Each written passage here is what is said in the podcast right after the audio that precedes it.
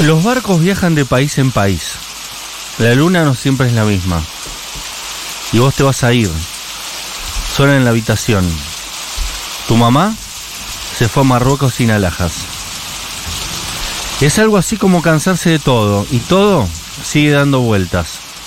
Estoy abriéndome, estoy cansándome. Mi nación no tiene cruces ni banderas. No es que no te crea, es que las cosas han cambiado un poco. Es mi corazón que decide entre el mar y la arena. Necesito verte antes que sea demasiado tarde. Casi son las tres, tres agujas. Tengo en la cabeza después de la tormenta.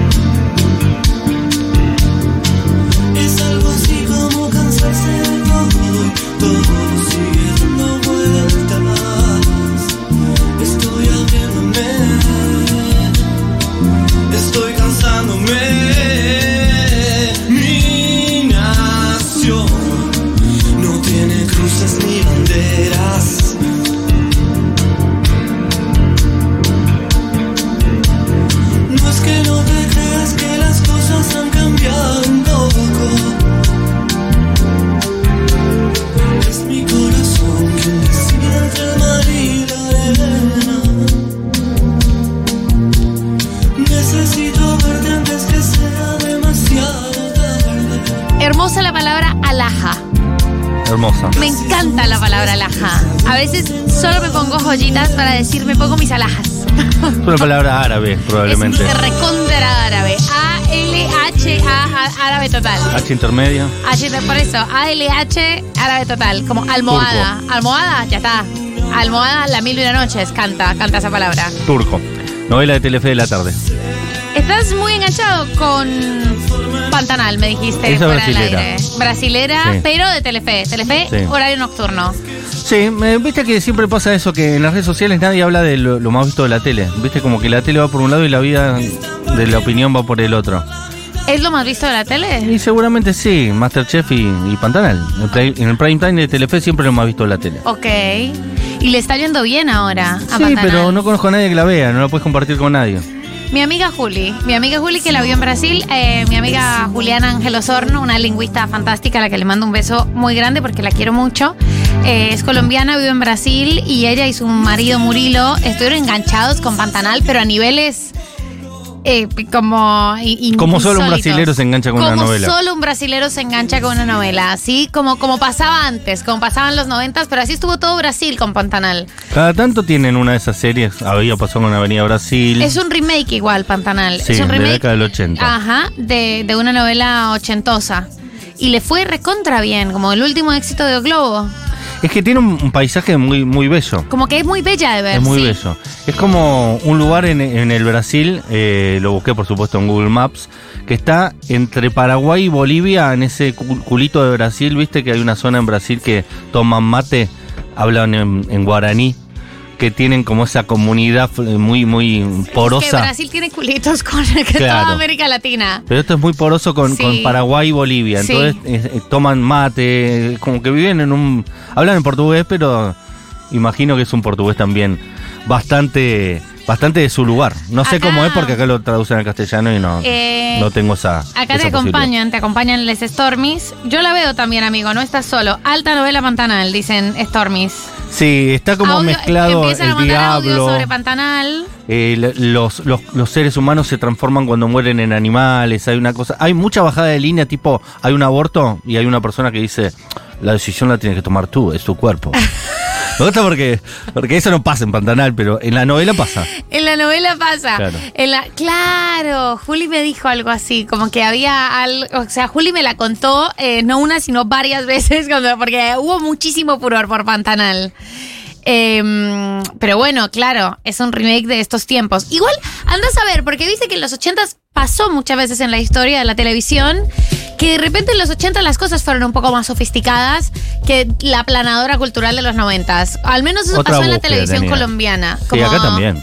Las de los 80s tuvieron un nivel de sofisticación Y los tremendo. 70s también acá. Y los 70s, o sea, cosas muy eh, liberales con respecto al sexo, eh, a la identidad, a la orientación sexual. Y después eh, todo eso se, se revirtió durante los 90s y los 2000. Por ahí también puede ser. O sea, no sé, no tengo ni idea. Estoy hablando sobre el No, aire. no, no, está muy bien. De Como hecho, siempre. nuestra novela favorita, Café con aroma de mujer, eh, hay una historia en Argentina que es muy parecida, que se llama Rosa de Lejos, que fue muy famosa en los 70, nuestras madres y abuelas la vieron todas, que es la historia de una costurera que es tan buena que termina siendo una alta modista y termina vistiendo a la aristocracia, ¿no? Y hace todo el trayecto de modista a, a, Christian Dior, digamos, ¿no? Sí.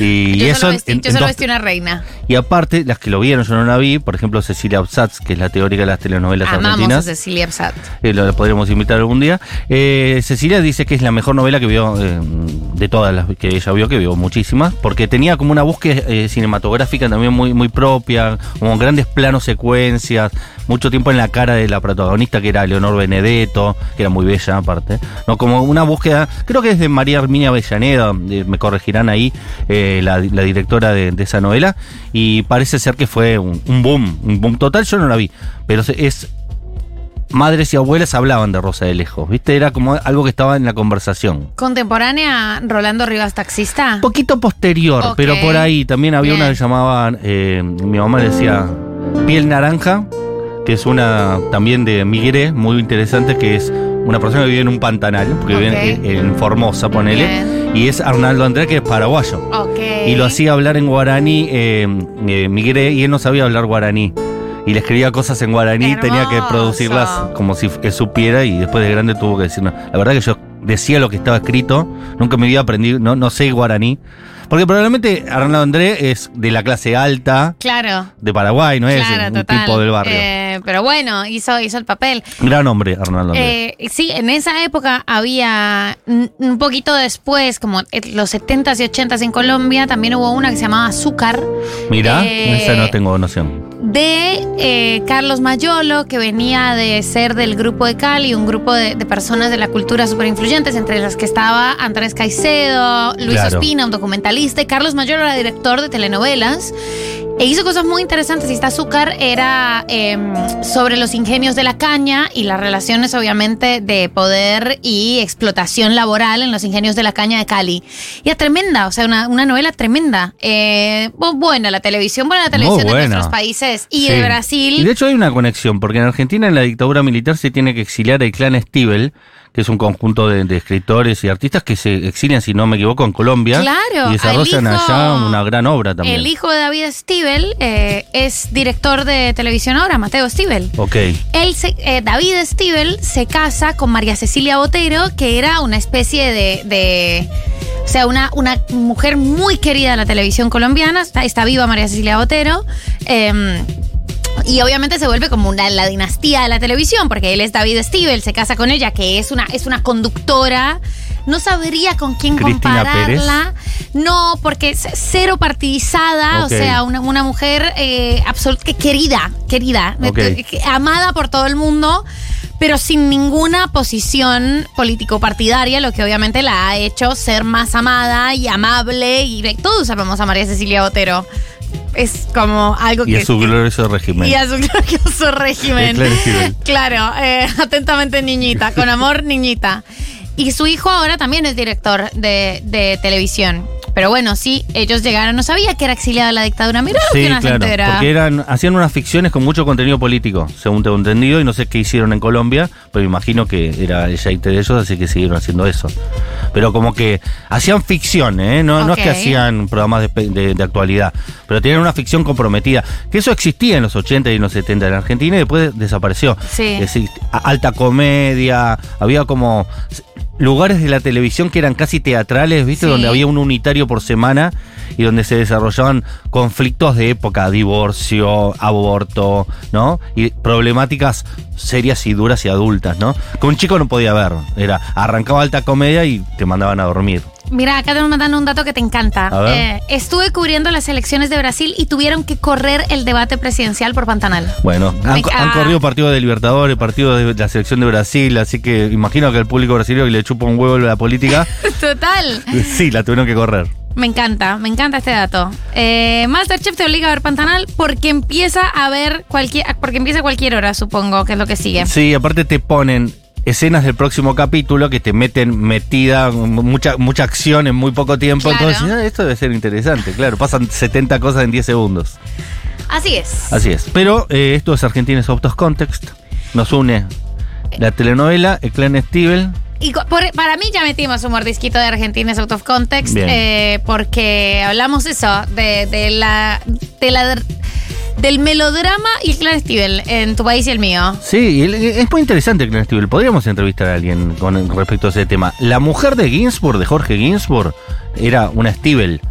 Que, que también se, siguió haciendo televisión después de, de la muerte de, de Jorge Ginsburg, que es la mamá de Malena. Mira, Es decir, que hay toda- todavía una, una aristocracia en la televisión de, de los Stivel, existe todavía.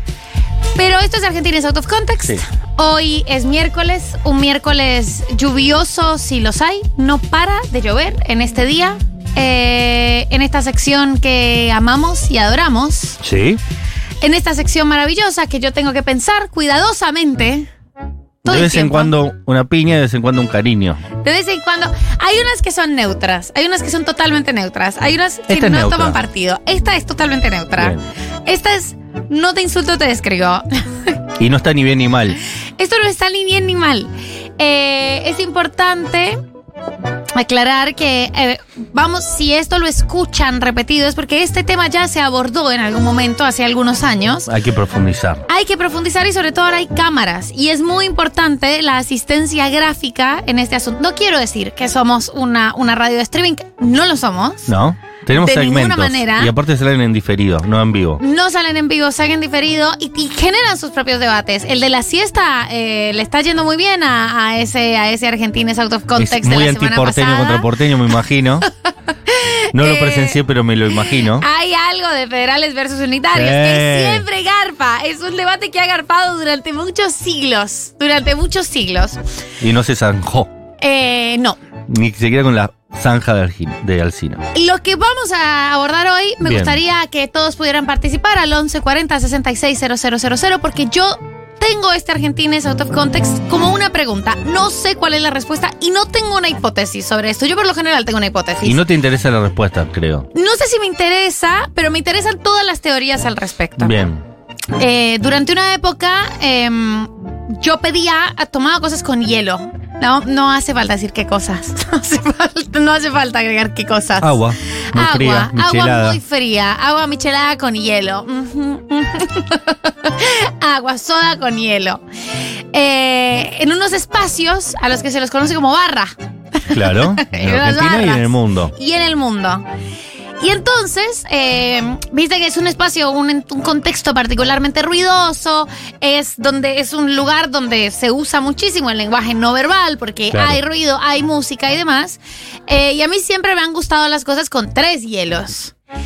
Y durante mis primeros años en Argentina me di cuenta de que, claro, cuando yo hacía la indicación tres, es decir, índice y este es el pulgar El pulgar. índice y pulgar haciendo, o sea, atajándose el uno al otro. Sí. Y después dedo chiquito, dedo del anillo de compromiso y del fuck you, así. Bien. Es decir, que sería, para que la gente entienda, un gestito de idea. Un gestito de idea, un gestito de ok. Esto y hacía yo- Carlito Balá. Un gestito de idea. Carlito Bala, el, el gesto de Carlito Bala y yo decía tres. Y de repente llegaban las ¿Qué cosas, gusto tiene la sal? Salado. Si no la cambia el gobierno, ¿eh? llegaban las cosas eh, al clima. Al clímax. al clima sin hielo. Y entonces yo preguntaba, no, no, ¿Por te qué dije así? que con tres hielos. No, me dijiste que cero. Claro, el aparte por el todo. Me dijiste que sin. Y esto, o sea, Esta cuestión me si lo hacías así, el 3 capaz que era más indicativo. No, era cero igual. O sea, esto es un ano o cero. No hay Claro. como. No hay otra posibilidad. Esto, un ano o cero. ¿Es un ano, o un 0 o un asterisco, digamos? Eh, así que. O sea, la, la- la situación me desconcertó porque era. No había otra capacidad de No había otra posibilidad interpretativa, ¿entendés? Este gesto debe ser cero punto final. No hay otra, otra posibilidad de interpretación Me de atrevo ese a decir que en signo. este país no hay otra interpretación ese signo. No, no la hay. Entonces yo dije, ¿qué, qué es esta diferencia ¿Por qué es tan bravo? epistemológica tan compleja entre nuestras naciones? Entonces tuve que aprender a hacer como se hace en Argentina. Que es mucho más cómodo, no te tiran Es tanto los músculos. Boludo, es totalmente incómodo. A vos te parece cómodo porque vos fuiste criado así, pero vos no entendés lo que yo tuve que entrenar para poder hacer este gesto. Estos dos dedos es antinatura que estos dos dedos se bajen. Estos dos dedos estoy hablando del dedo chiquito y el dedo del compromiso. Yo lo, lo intento hacer ahora y a mí me tira el dedo meñique. Me a mí tira. esto, no lo o sea, uso. estoy llorando por dentro. Esto me duele, me lastima esto, me lastima. Me, me está lastimando esto. A mí me, me lastima al revés. Mira, mira, mira, mira lo que son mis, mira mis músculos. Esa parte no se ve. Lo tuve que aprender para poder hacer como ustedes, que es tres literalmente al revés.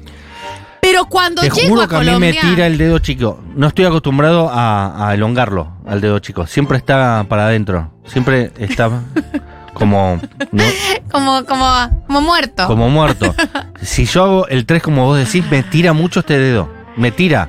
Pero cuando llego a Colombia Me y me dicen, ¿cuántas papitas criollas quieres? Y yo digo, tres. La gente mira, ¿qué?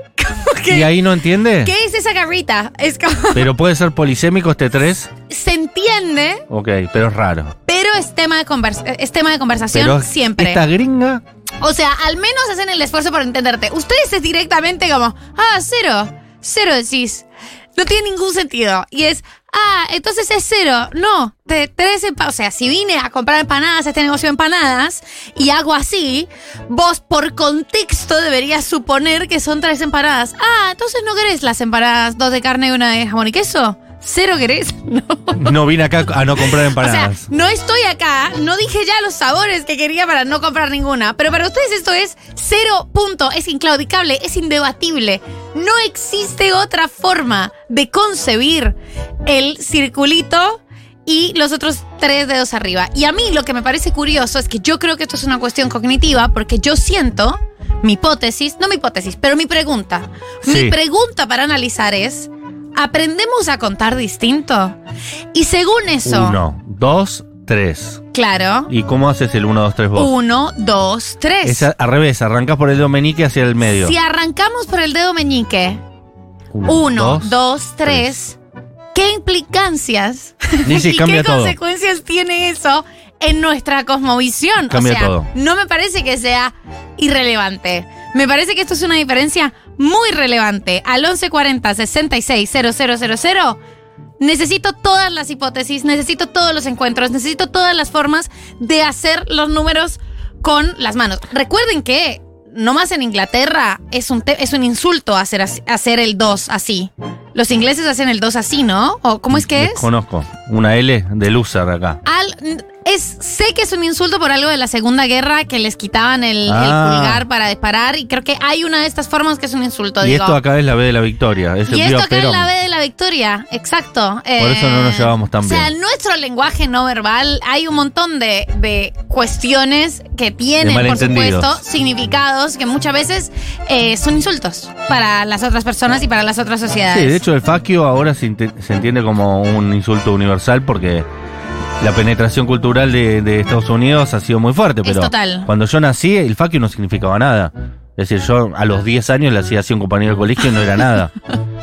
Posta, ¿eh? No estoy jodiendo. En Rusia hacen el 3 sosteniéndose el pulgar con el meñique, Ok, es decir, palma hacia el receptor. Eso es incómodo, es absolutamente incómodo. ahí me duelen dos dedos, no Aquí uno. te- es- estoy sufriendo acá. Estoy muerta en vida. Bueno, si Argentina es una excepcionalidad, Rusia es la excepcionalidad mundial, ¿no? Así que está bien que gane tres de otra manera. Tenemos varios audios. Me gustaría que las personas que están en, en Centroamérica eh, nos, nos eh, digan, o Centroamérica o en América Latina, en algún país que no sea Argentina, de que hable en castellano, cómo hacen el 3. Si ¿Cómo nos estás escuchando en Costa Rica, en Chile, en Uruguay, eh, en cualquier país de América, a ver si la excepcionalidad es la Argentina o si es Colombia la excepcionalidad. Colombia nunca es la excepcionalidad, es Argentina. Y después, si tiene implicancias con que nosotros somos más tanos y que los tanos lo hacen así y que los gallegos lo hacen de otra manera. Queremos saber de dónde viene esto. Queremos saber si sos una persona latinoamericana, cómo estás haciendo eh, Ahora. en Europa. Y si sos una persona latinoamericana en Europa del Este. Algo. O si sos así. argentino en otro país, que nos cuentes cómo lo hacen ahí. Nuestra Stormy australiana, ¿cómo lo hacen? Y además, a mí lo que me sorprendió y lo que me sigue sorprendiendo es el nivel de eh, entrenamiento que requiere hacer algo tan sencillo eh, de manera distinta. O sea, es doloroso. Evidentemente uno no pone en funcionamiento Determinadas de manera partes del cotidiana deter- o sea, determinadas partes como las manos. No sé, es algo muy boludo. Quiero escuchar muchos Stormies. María del Mar, me parece que estás confundida vos, ¿eh? Eh, o sea, todos los colombianos. El gesto universal es el que se hace en Argentina. Fíjate en el básquet, cuando se marca un triple, cómo se le indica a la mesa de anotación. María del Mar, pero entonces ¿cómo haces el cero si así haces el 3? No se entiende. ¿Cómo es ese cero? ¿Un puño cerrado gritando por la Argentina? El cero no es un número. El cero es par o impar. La humanidad no lo resolvió todavía. Nosotros tampoco lo resolvimos todavía. es un país sin ceros. Eso es un país sincero. Claro, de hecho, ellos no tienen harina triple cero y cuatro cero, sino que tienen arepa, de harina maíz. Tenemos harina pan. Creo que es una cuestión de perspectiva, María del Mar. Si ves de frente ese signo, son tres, pero si lo ves de perfil, es cero. Claro, Por ahí el ángulo no te ayudó. Claro, es el ángulo. Si vos Hola, le haces así. Perdón, perdón. Sí, sí, sí, dale. Dale, dale. Dale, dale, perdón, perdón, Dale, dale, Y dale. el pulgar, índice y el otro mm, también no serían tres. O No entendí nada, amigo. No Pulgar, Y- y índice el y el otro. O sea, sí. Es, es que eso es lo que estamos diciendo. Eh, así hace el 3 María del Mar. Ah, no, así hace- hacemos así hacen nosotros el 3. ustedes el 3. Sí, así hacemos nosotros y parece ser que en la NBA también. Me duele profundamente esto. Me o sea, el yo ya me entrené, pero antes en Colombia nadie puede hacer esto. Mi familia, nadie puede hacer esto. Sí, hemos tenido varias veces estas conversaciones. como es físicamente imposible. es yo me como entrené. chiflar. Yo me entrené muchísimo. Y a veces Saben, y no ustedes lo valoran. No me valoran lo suficiente. Yo me entrené mucho para hacer así. Y después de eso decir, tres empanadas, qué país. Y ustedes no lo valoran, no, lo valoran. ¿Y el 4 cómo es? El 4 es universal. El 4 es universal. Así es el técnico cuando quiere quedarme en dos líneas de 4. El gesto es este. Sí, porque este dedo no tiene autonomía. El dedo chiquito no tiene autonomía. No. En la naturaleza, el dedo chiquito solo se te dobla si te lo cortan, solito. Si a mí me dicen, elimina una parte de tu cuerpo, Dedo elimino el dedo chiquito. Del pie. Del pie El pie directamente. directamente. Sí. o sea, prescindible al Todos 100%. los dedos. Claro, sácame. Me, me entran zapatillas de mujer, que es mi sueño. Vamos a escuchar más Stormis. Es verdad, yo me acuerdo que una vez estaba viendo un top 5 en MTV conducido por Shakira y cuando llegó al puesto número 3 dije, ¿qué es esa manera tan rara de hacer el 3 como un 0? Te preocupaste por Shakira, dijiste, ¿le estará pasando algo? En Bastardo sin Gloria, en un momento tienen que hacer el 3 y por la forma en que Brad Pitt muestra 3 con los dedos, se dan cuenta de que no es alemán. Así que Ah, tu mirá. teoría tiene profundas raíces culturales, María del Mar. Como todo en Argentina es out of context. Esto es una columna de que indaga sobre los modos y, Y costumbres eh, Me quedó de, igual estas tierras. cómo lo hace Brad Pitt y cómo lo hacen los alemanes. Sí, pero no te acuerdas. Y es que hay, si alguien, yo tengo esta sensación, porque lo escuché, pero no recuerdo bien si hay algún Stormy por ahí que tenga la explicación correcta que nos diga, pero sé que en Inglaterra alguno de estos, no sé si así o así, es un insulto. Ok. Porque por en la Segunda Guerra, estoy casi segura de que era Inglaterra, pero puede ser Alemania, eh, les cortaban Creo que eh, los alemanes. igual.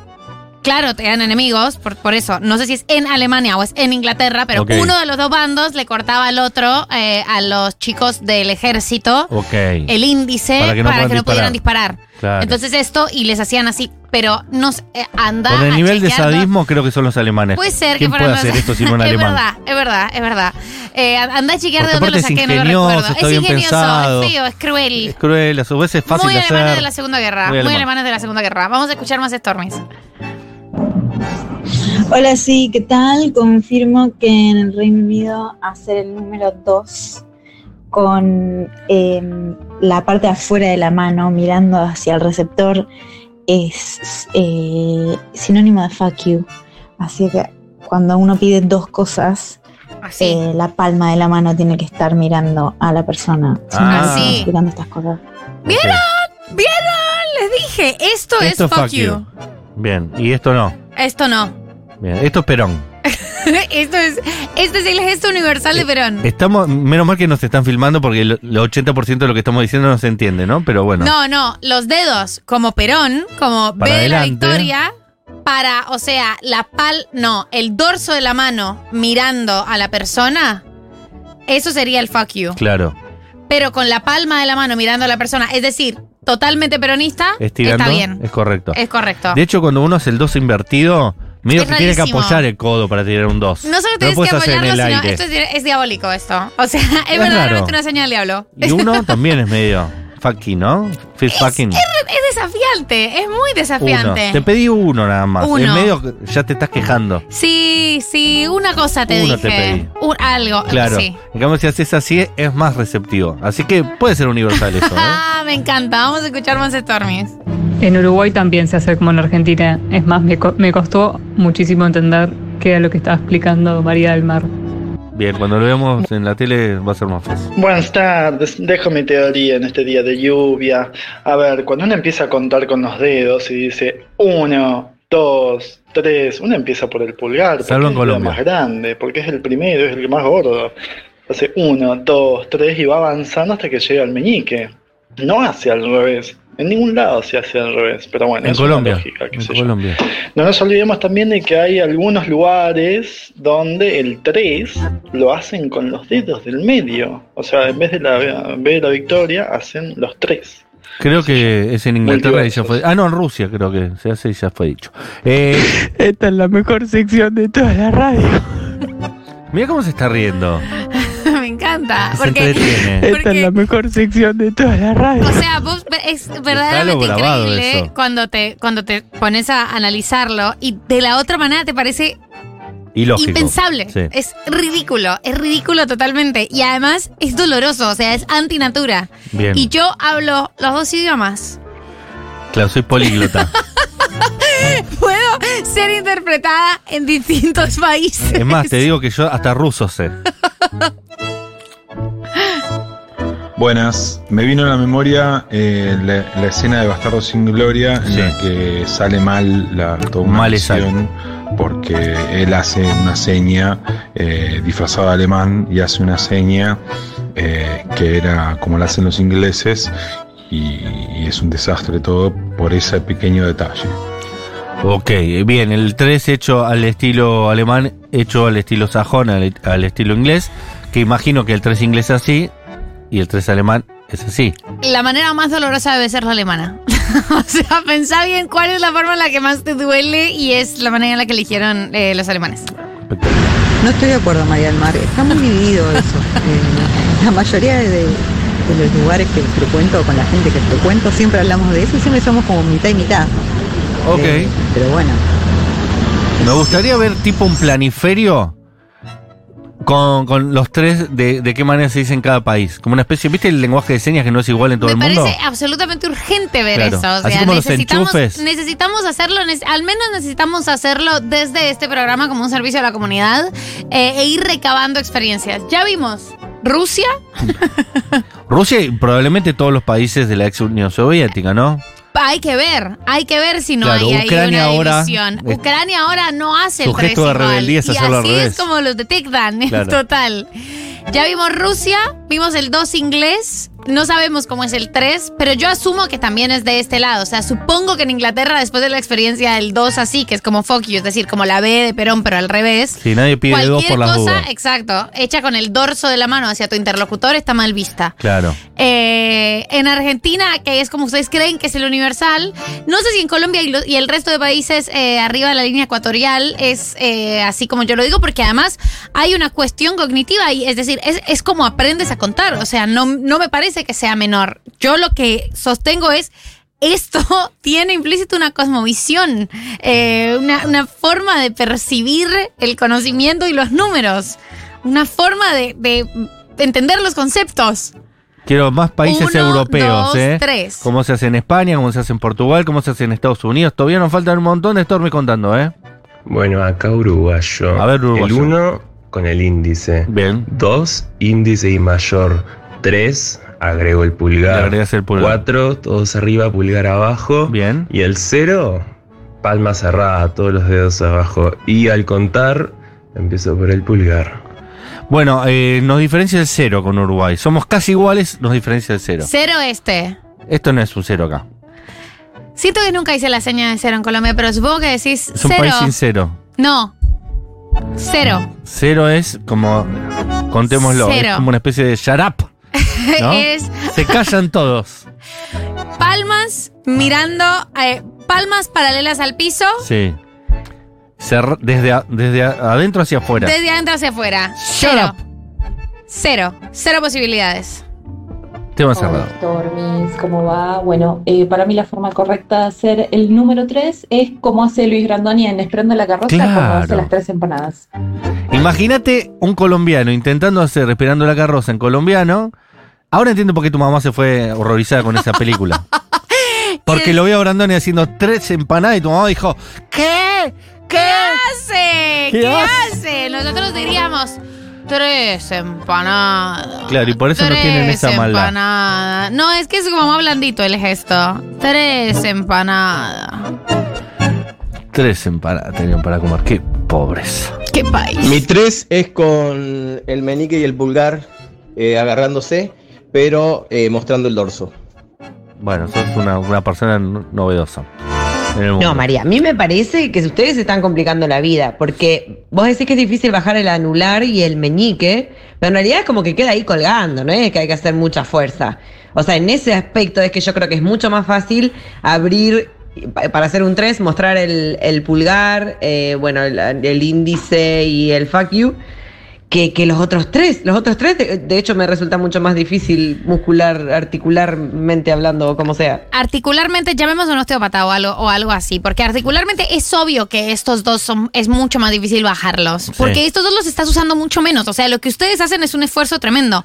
Estos, por Dios, este es el pulgar, estos son los que más estás usando todo el tiempo, son los que hacen, son los que hacen pinza. Claro, por eso es que los usamos para hacer Nuestros pulgares Estos no nos oponibles sirven para nada nosotros. Son lo que nos separa de los chanchos. ¿No vieron la isla de las flores? Por Dios.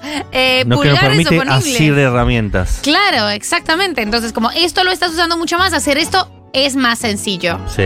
Es, eh, si agarrás un nene recién nacido, va- es, y los nenes hacen mucho así con sus pequeños deditos. Sí, de hecho cuando duermen están los así. bebés hacen mucho, o y si le pones un dedo te lo apretan. hace, hace, hace que un bebé haga esto. Es Pobre el esfuerzo mental que están haciendo los difícil. Stormers para entender este programa. Perdón, que haga esto, perdón, sí. Hacer índice, pulgar, es natural para los bebés. Hacer meñique anular es antinatura. Es simplemente antinatura. ¿Cuándo viste a un bebé recién nacido hacer así? Yo hago mucho este. Pero no significa Porque nada. tengo 12 años. Un- significaba hay un rock. emoji. Significaba rock. Claro, el, el metal. Metal. Símbolo de metal. Eh, vamos con los últimos Stormies. Mati Rosso está afuera que quiere entrar. En un ratito vamos a estar con él. Eh, algunos Stormies que nos cuenten de otros países que nos, me interesa. En el lenguaje universal de señas eh, se hace con como lo hacemos nosotros. Sí, igual no hay lenguaje universal de señas. Eso lo he aprendido con el tiempo. Increíble lo chanta que son ustedes. O sea, increíble, increíble, increíble. Te estás inventando algo, hermano. De hecho, No Yuya, le voy a contar un dato. Yuya, cuando eh, hacía eh, en Brasil el programa con sus bajitos. Sí. Hacía su lenguaje de señas, se hizo muy famosa por eso y cuando vino a la Argentina tuvo que aprender lenguaje de señas argentino, porque va, argentino, no sé si se usa en otros países más, porque no es el mismo sistema de señas. Que sería mucho más fácil que el sistema de señas universal se pueda poner de acuerdo, en dos generaciones más o menos acordás, y sin embargo cada uno está con sus señas, haciendo sus cosas, y no es universal. Es rarísimo, pero no es universal el sistema de señas. Es increíble, es increíble. Salvo amor, que hace Di María. cuando hace un Salvo el amor que siente el fideo por Jorgelina. Eh, últimos mensajes. En Ecuador también se señala tres, como dice María del Mar. Por supuesto y que se sí. cuenta En la Gran Colombia. Meñique. Bolívar. Hola, Stormis. Yo lo que no estoy de acuerdo que eh, la opción más sádica va a ser la alemana. O sea, no hay imperio más sádico y más sorete que los británicos. O sea, todo bien. Ya sabemos que los alemanes nazis, pero porque no está, porque los británicos se encargaron sistemáticamente de que nos olvidemos de todo su sadismo y toda su hijaputez. Sí, igual si me hace elegir, no sé si- si- con quién me quedo, ¿eh? ¿De qué país son las Birkenstock? Alemania. Está hecho mi caso. Aquí, eh, esta es mi Ojo, prueba. ¿eh? Que, en- ¿te Me acordás? retiro, señor juez. Teníamos una sección que era esa, ¿no? ¿Con qué te quedas con esto o lo otro? No. ¿No? El frío o el invierno. Eh, Tal vez igual no había sido a un principio algo medio así. Por ahí está bueno para reencaucharla. ¿Qué preferís que te domine, Alemania o Inglaterra? Yo prefiero Inglaterra, me parece. No sé. No, me estoy parece que los segura. alemanes son muy malos, muy sádicos. Es que su lenguaje es un poco más frío, pero no sé si en, la, si en, si en los papeles son más sádicos. Como, como dijo Han esta iniciado las dos guerras mundiales, ¿eh? Es verdad. Inglaterra no inició guerras mundiales, inició guerras. Inició guerra, punto. Y han ganado sus guerras.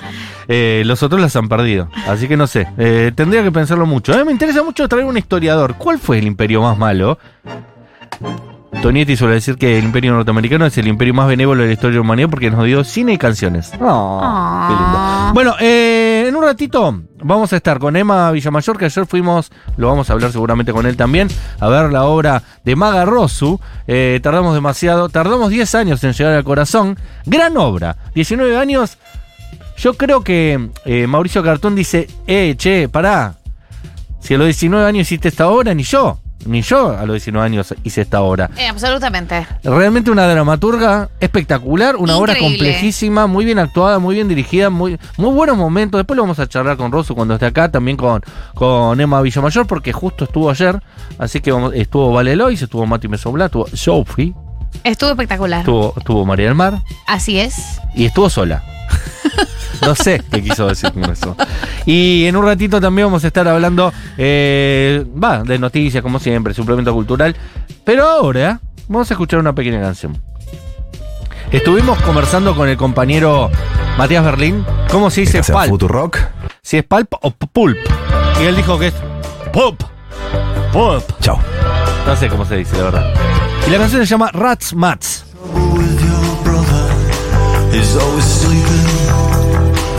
with your mother, and I know that your sister missed her time again this month. Am I talking too fast? Or are you just playing dumb?